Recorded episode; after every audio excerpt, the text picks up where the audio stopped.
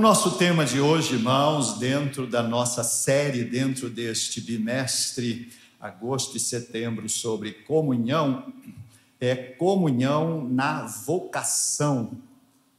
Eu quero ler o texto de Efésios, capítulo 4, e aqui está a frase que Paulo usa, que explica, o que justifica o nosso tema. Paulo diz: Portanto, eu, prisioneiro no Senhor. Peço-vos que andeis de modo digno para com o chamado ou com a vocação que recebestes. Algumas versões usam esta palavra. Então, nós fomos vocacionados de uma maneira para vivermos de modo digno do Senhor. E neste texto ele coloca quatro qualificações de quem vive dignamente esta vocação, com toda humildade, mansidão, paciência, suportando-nos uns aos outros, procurando cuidadosamente manter a unidade do espírito no vínculo da paz. Lembro aos irmãos que comunhão significa ter tudo em comum é o que pertence a todos, é aquilo do que todos participam. E vocação é a condição como nós fomos colocados na família de Deus. Nós não fomos chamados pelo Senhor apenas para ser membros de uma igreja, para podermos cumprir rituais, seguir doutrinas que a igreja ensina. Não, chamado do Senhor transferiu a nós habilidades, ah, há implicações, há virtudes dentro desta família que precisam ser desenvolvidos, estes dons, as virtudes, as capacitações que temos. É por isso que, quando fomos salvos, nós passamos a ser habitados pelo Espírito Santo. Se não fosse assim, se não houvesse uma vocação, bastaria na, na salvação o Senhor nos dar uma certeza, uma certeza que fosse para nós suficiente, para nós andarmos no caminho do Senhor, para nós podermos obedecer a Sua palavra, viver de uma maneira honrada. Mas, irmãos, cristianismo é muito mais do que isto. O cristianismo é a religião da convivência. Nós precisamos estar nos lembrando sempre disto, lembrando que conviver é ter a vida, a vida em comum. Isto significa contatos pessoais frequentes, isto significa intimidade, isto significa familiaridade. Quando fomos salvos pela graça, nós fomos colocados neste ambiente espiritual que Paulo em Efésios capítulo 1, ele chama de regiões celestes em Cristo. Então, dentro deste contexto que Paulo chama de vocação, existe então esta realidade espiritual que é, é exercida pelos nossos atos o cristianismo existe para a aproximação de pessoas de Deus. Só é verdadeiramente convertido quem um dia teve um encontro pessoal com Deus em Cristo Jesus. E assim como Jesus é essencial à nossa fé, os irmãos são essenciais ao exercício da fé, ao cultivo da nossa fé. Por isto, eu quero dizer isto: só existe fé onde acontecem ações. Guardem isto. A fé está em nós para nos dar convicções, certezas, para abalizar, isto é, ser base de tudo que nós entendemos do cristianismo, mas também para nos motivar às ações que são cristãs. Por quê? Porque crer em Cristo significa se comprometer com um Deus que é vivo, que é ativo, que é operoso, que é prático. Quando lemos o texto de 1 Coríntios, capítulo 5, versículo 7, Paulo escreveu assim: Nós vivemos pela fé. Isso é diferente de nós cremos pela fé ou nós temos convicções pela fé. Ele está dizendo sobre o nosso modo de vida. Viver o que é? É praticar a vida, é aproveitar oportunidades. Viver é desenvolver a criatividade, é exercer os talentos, é desfrutar de relacionamentos. Uma coisa é ter vida, outra coisa é viver. Viver é a vida em exercício, em prática. Por isso que quando nós falamos em viver pela fé, isto significa que existe em nós uma vida por causa da fé, uma vida comprometida com o Senhor que disse: o meu pai trabalha até agora e eu trabalho também. Jesus disse isto, João capítulo 5, versículo 17. Olha, ora, quando Jesus diz meu pai trabalha até agora e eu trabalho também, o texto ensina que viver é trabalhar, é servir, é produzir, e isto é ação. Por isso, irmãos, repito, quando nós recebemos a graça de Cristo pela fé, nós recebemos também este dínamo do Senhor, esta palavra que vem do original grego que está lá em Atos capítulo 1, versículo 8, quando Jesus diz aos seus discípulos: Vocês receberão poder, dínamo, vocês receberão energia. Para quê? Para que vocês fiquem aqui estáticos, aguardando a volta de Jesus? Não. Para que vocês sejam testemunhas aqui em Jerusalém, na Judéia, em Samaria e até os confins da terra. É notável que o texto de Mateus 9, que diz: alguns homens trouxeram um paralítico deitado em sua maca, lembram do texto? Ele estava incapaz de andar, e quando os homens chegaram com aquela maca onde estava o paralítico, eles não puderam entrar na casa onde estava Jesus. Então eles deram um jeito de subir no telhado, abriram ali uma brecha e de alguma forma eles desceram aquele homem até a presença de Jesus. Certamente ali, naquele momento, e talvez muitos que leram já este texto, ficaram impressionados com o cuidado daqueles amigos com o enfermo. Impressiona-nos o esforço físico que eles fizeram para transportá-lo, o interesse pelo bem-estar daquele homem. Olhavam aquele coxo e pensavam: é possível que Jesus vai poder curá-lo? Isto, est, estas reações, elas são muito normais. Uma bênção que acabou se realizando na vida de um enfermo, que foi produzida pelo esforço deles. Porém, irmãos, o que tem, o que tem de nos chamar a atenção é como Jesus reagiu ao ato daqueles homens. Qual foi a impressão de Jesus? Jesus relacionou o trabalho, a ação deles com o que? O texto diz: vendo a fé que eles tinham, curou o paralítico.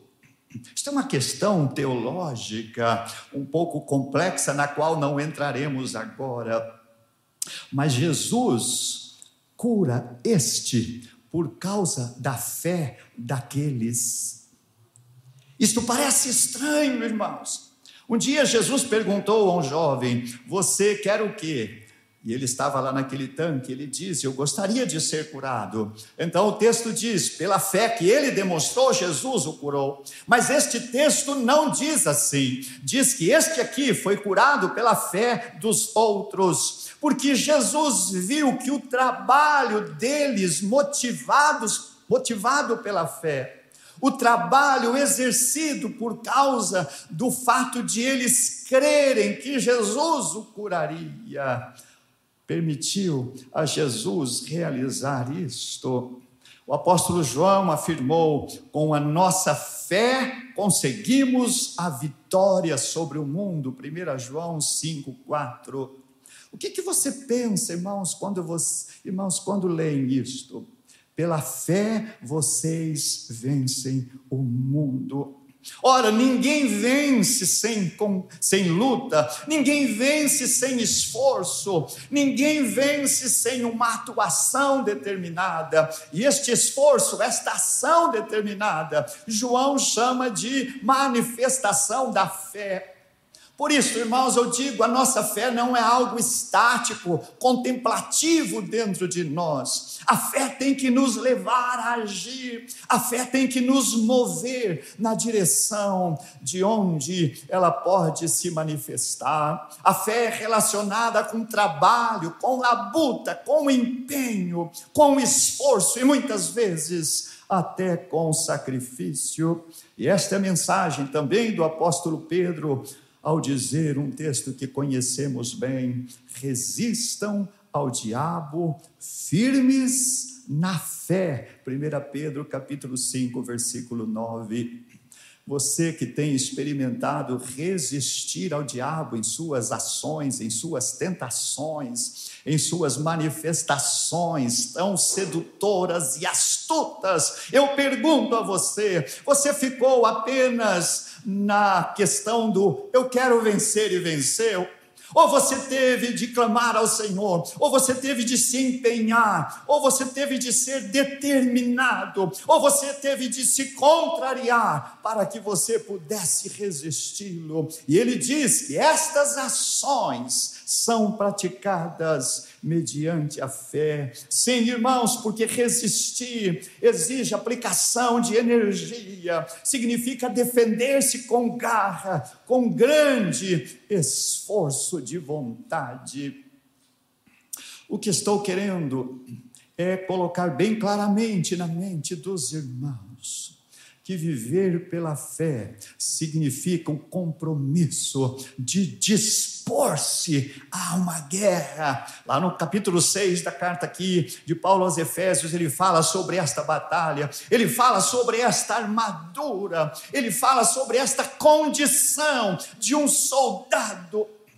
Por isso que os cristãos que imaginam que se comprometendo com o Senhor, poderão vestir o seu pijaminha colorido e ficar aguardando o trenzinho celestial no dia certo vir buscá-lo para a glória. Este terá uma vida marcada por derrotas, por frustração e por todas as consequências disto.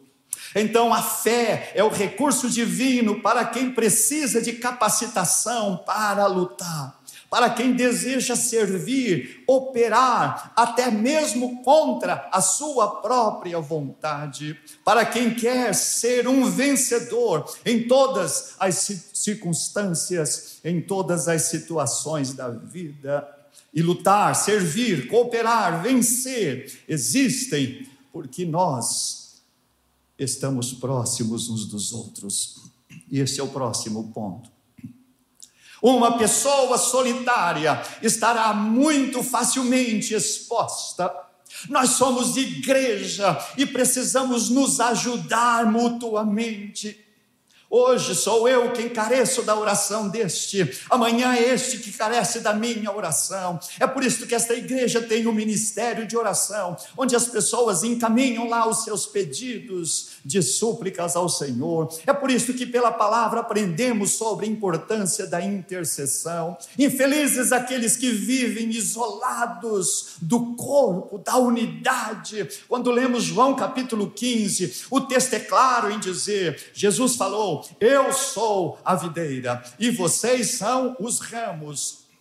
Eu sou o tronco, vocês são os ramos que estão em mim, porque quando isso acontece, não existe ramo mais importante do que o outro, não existe ramo que produza fruto mais doce do que o outro. Isto é o símbolo da unidade.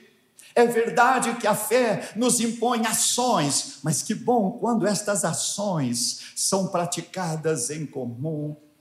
Reafirmo o que eu disse no início: o cristianismo é a religião da convivência, não uma convivência apenas presencial. Conviver quando estamos aqui, não estamos convivendo, nós estamos reunidos Convivência que a Bíblia ensina, esta convivência amorosa, afetuosa, confidencial, muitas vezes, cuidadosa, fraterna. Nós fomos chamados para isto, e quando pensamos em comunhão, nós temos de pensar no nosso tema de hoje, é comunhão na vocação. Nós recebemos do Senhor a vocação para sermos uma unidade, para sermos um corpo em Cristo, e nós cantamos muito isto. Somos um corpo em Cristo. Aleluia. Qual a base disto?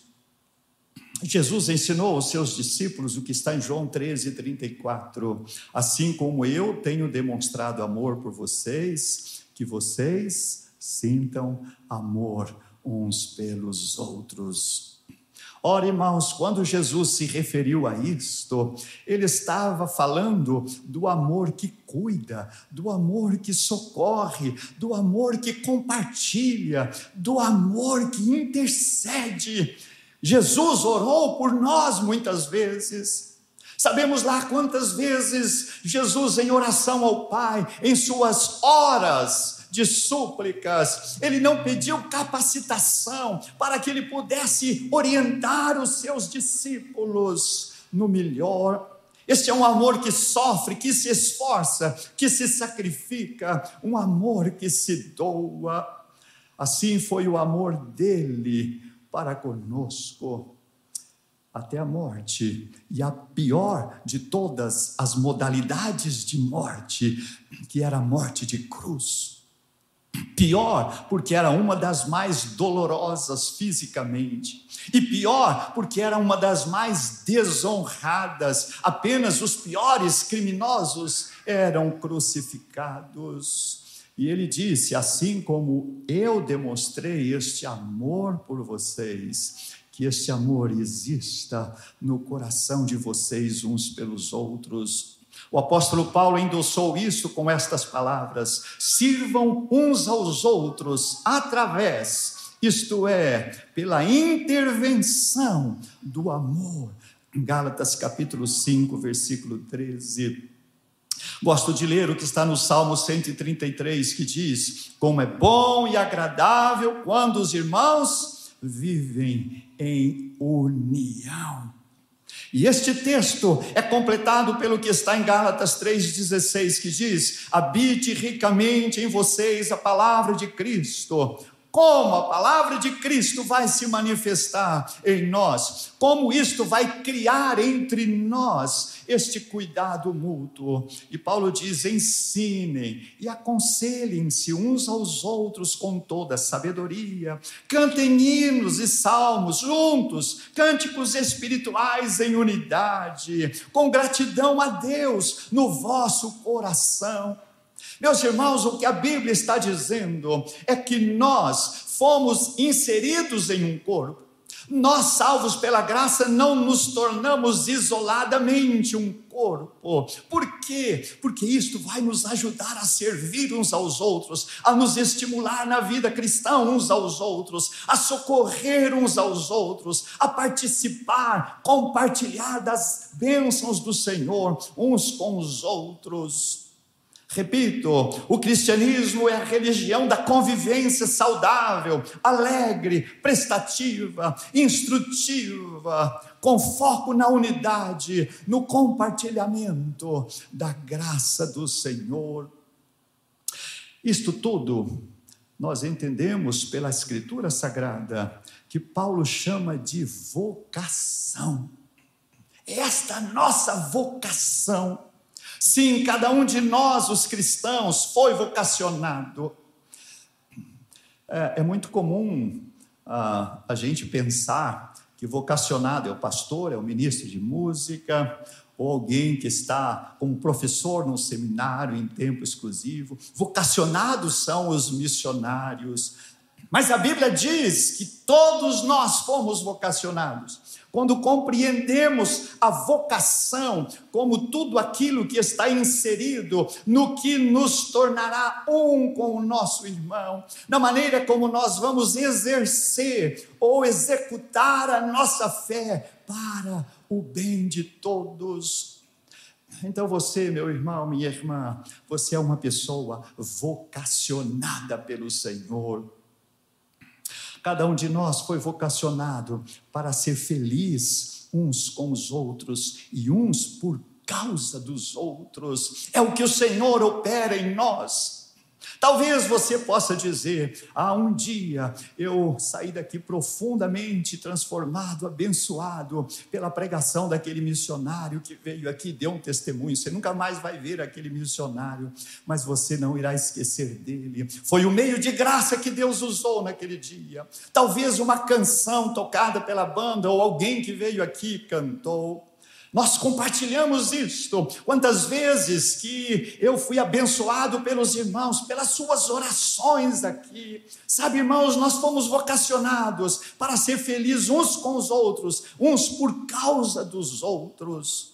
Muitas vezes você pede uma bênção a Deus e Ele não dá diretamente a você, Ele dá aquele ali, para que na convivência tua com Ele, Ele repasse para você. Eu gosto do que está lá em Apocalipse, os primeiros capítulos. O Senhor não veio falar com o pastor da igreja. Eu entendo que o anjo da igreja era o pastor de cada uma daquelas sete igrejas. Mas o Senhor falou com João na ilha de Pátimos, para que João então dissesse ao pastor como ele poderia adaptar aquele ensino ao contexto daquela igreja. Meus irmãos, como nós somos felizes quando nós aprendemos a depender uns dos outros. Quando nós podemos tirar um tempo para ligar para um irmão, mandar uma mensagem, ou num culto sentar ao lado dele. Irmão, poderia orar com você um instante? Você tem um motivo especial de oração, seja um pedido, seja uma gratidão. Nós temos isto, irmãos, como vocação nossa. A comunhão é uma vocação nós também temos a vocação para viver pela fé, isto é a plena dependência de Deus. E como nós somos estimulados uns pelos outros a viver pela fé, como muitas vezes, saibam disso, toda a vivência de fé ela é oscilante. Você sabe disso? Às vezes tem um momento de pico alto e de pico baixo. Ou, como os americanos chamam, não é? Do top e do down. Nós temos isto. Há momentos que você, aquele dia que você não aplicou o coração a uma devocional, você não teve tempo ou não prestigiou isto, e o começo do dia é difícil, e as ocupações vêm, e as tribulações acompanham as ocupações, e as tentações seguem as tribulações, e o dia é difícil, e lá em um certo momento você pega o teu celular e você diz: Deixa eu ouvir o podcast de ontem. Isso foi no sábado. Todo, toda sexta-feira nós temos podcast aqui do Ministério de Educação Cristã. E ali você ouve um dos professores, e por aquele meio o Espírito do Senhor começa a fazer você enxergar quais foram as tuas falhas, onde você errou, e ele começa a abastecer o teu coração e a tua fé é reacendida. Mas pode ser que num outro dia, aquele professor que gravou aquele podcast está precisando de um testemunho, de um fortalecimento, e você será o meio para isso. Entendem, irmãos, a importância de sermos uma unidade Cada um de nós foi vocacionado também para ser vitorioso contra os ataques malignos, para nos mantermos ilesos. Cada um de nós foi vocacionado para lutar, para lutar e servir na causa de Cristo. Nós estamos vivendo, irmãos, aqui no nosso país, momentos extremamente difíceis. E a mobilização que está prevista para o próximo dia 7 é uma manifestação, antes de tudo, de como o povo brasileiro está incomodado com tudo o que está acontecendo nas altas esferas da política brasileira e trocando mensagens com alguns pastores em um grupo, eu disse isto: eu temo por aqueles que se apresentam como pessoas más, injustas, que causam todo tipo de dor para a sociedade, mas eu temo mais ainda aqueles que estão atrás destas pessoas que são usadas, daqueles que maldosa, malignamente usam aqueles que têm boa aparência para poder inserir no nosso contexto aquilo que é nocivo meus irmãos, quando olhamos para a Bíblia Sagrada, nós descobrimos que o princípio, que a mente ah, que imaginou tudo o que acontece, não só no nosso país, mas no mundo, é aquele que nos odeia, que Paulo chama de o Senhor deste século, o diabo, Satanás, é contra ele a nossa batalha, não é contra nossas autoridades não é contra as pessoas que estão ocupando cargos públicos. Muitas destas pessoas estão sendo apenas o meio, o instrumento do maligno. E por isso nós temos de agir, sim, como cidadãos brasileiros. E se você desejar, no próximo dia 7, vestir uma camisa que caracterize você como alguém que ama o país, faça isto. Vá para a rua, vá para a praça. Você é livre para fazer isto. Mas antes de tudo, tudo. E acima disto, saiba que a tua luta é diariamente contra aquele que está querendo destruir a tua vida, destruir a igreja de Jesus, destruir as famílias, destruir a sociedade de forma geral.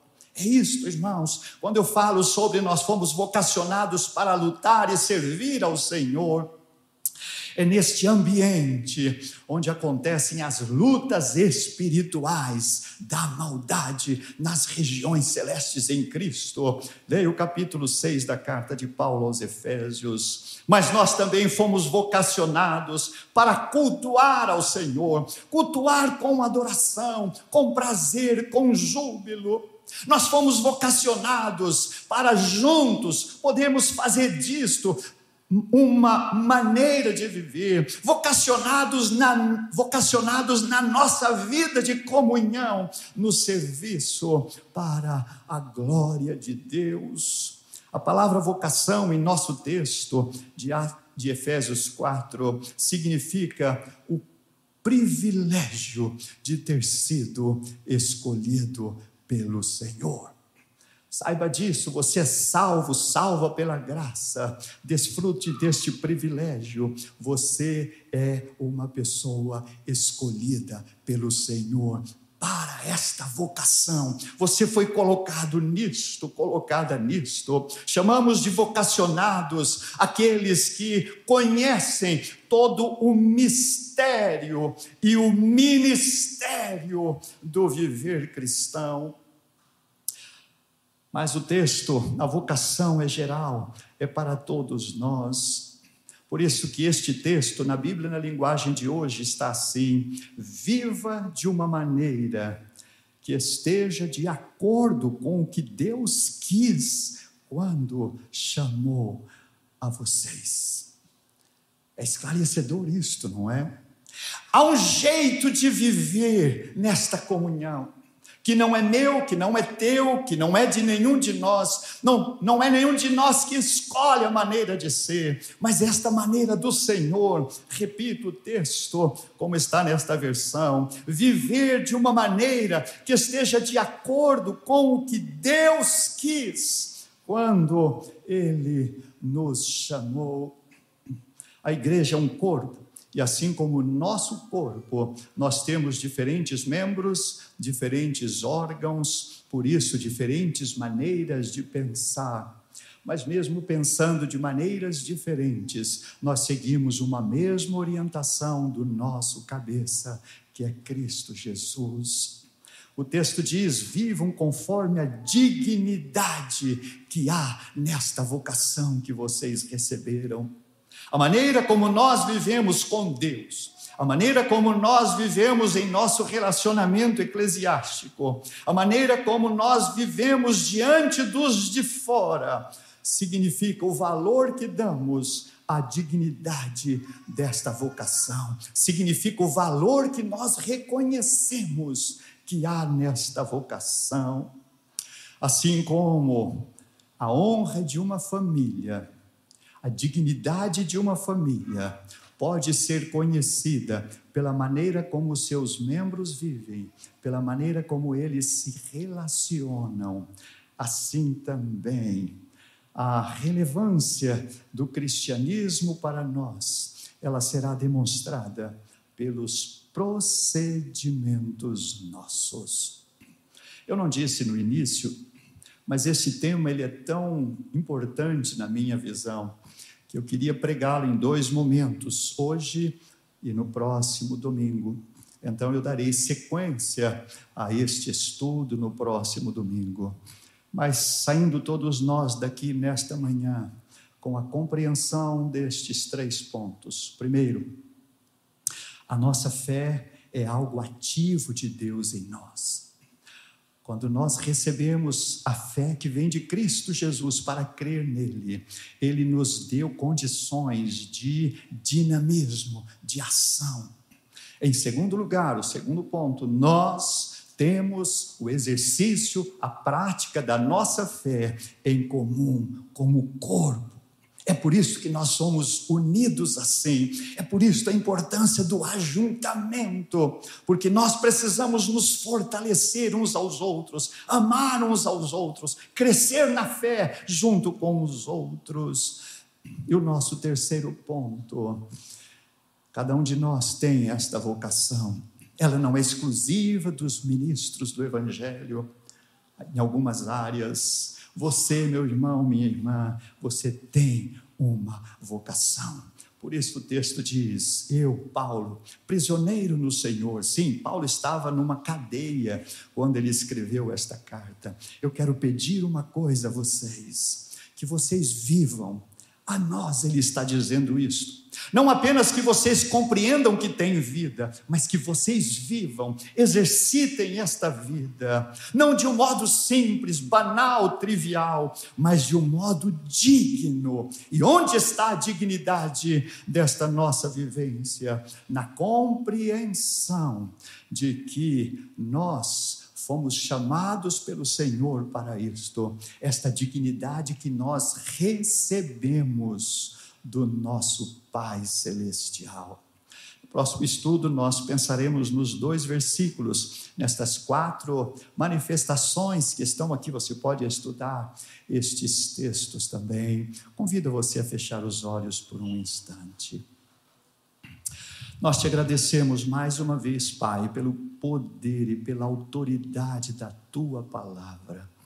Não há nada que seja mais importante para a nossa vivência cristã do que conhecer a direção, a orientação do Senhor.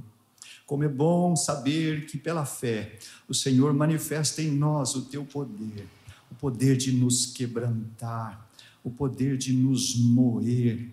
Como disse o profeta, sou como um barro nas tuas mãos, e o Senhor é o oleiro, e o Senhor dê a mim a forma que o Senhor desejar. Pai querido, nós te agradecemos porque o Senhor criou a igreja para que juntos nós possamos viver nesta unidade, nos fortalecendo uns aos outros, podendo, Pai, nesta vocação gloriosa que temos de Ti, exercitar a nossa fé, desenvolver os nossos dons, poder servir uns aos outros amorosamente. Ó oh, Pai de amor, de misericórdia, Ajude-nos a compreender e a viver isto cada vez mais intensamente, até o dia quando estaremos diante do Senhor, para te agradecer, te louvar e te adorar por toda a eternidade. Em nome de Jesus, teu Filho amado, assim nós oramos.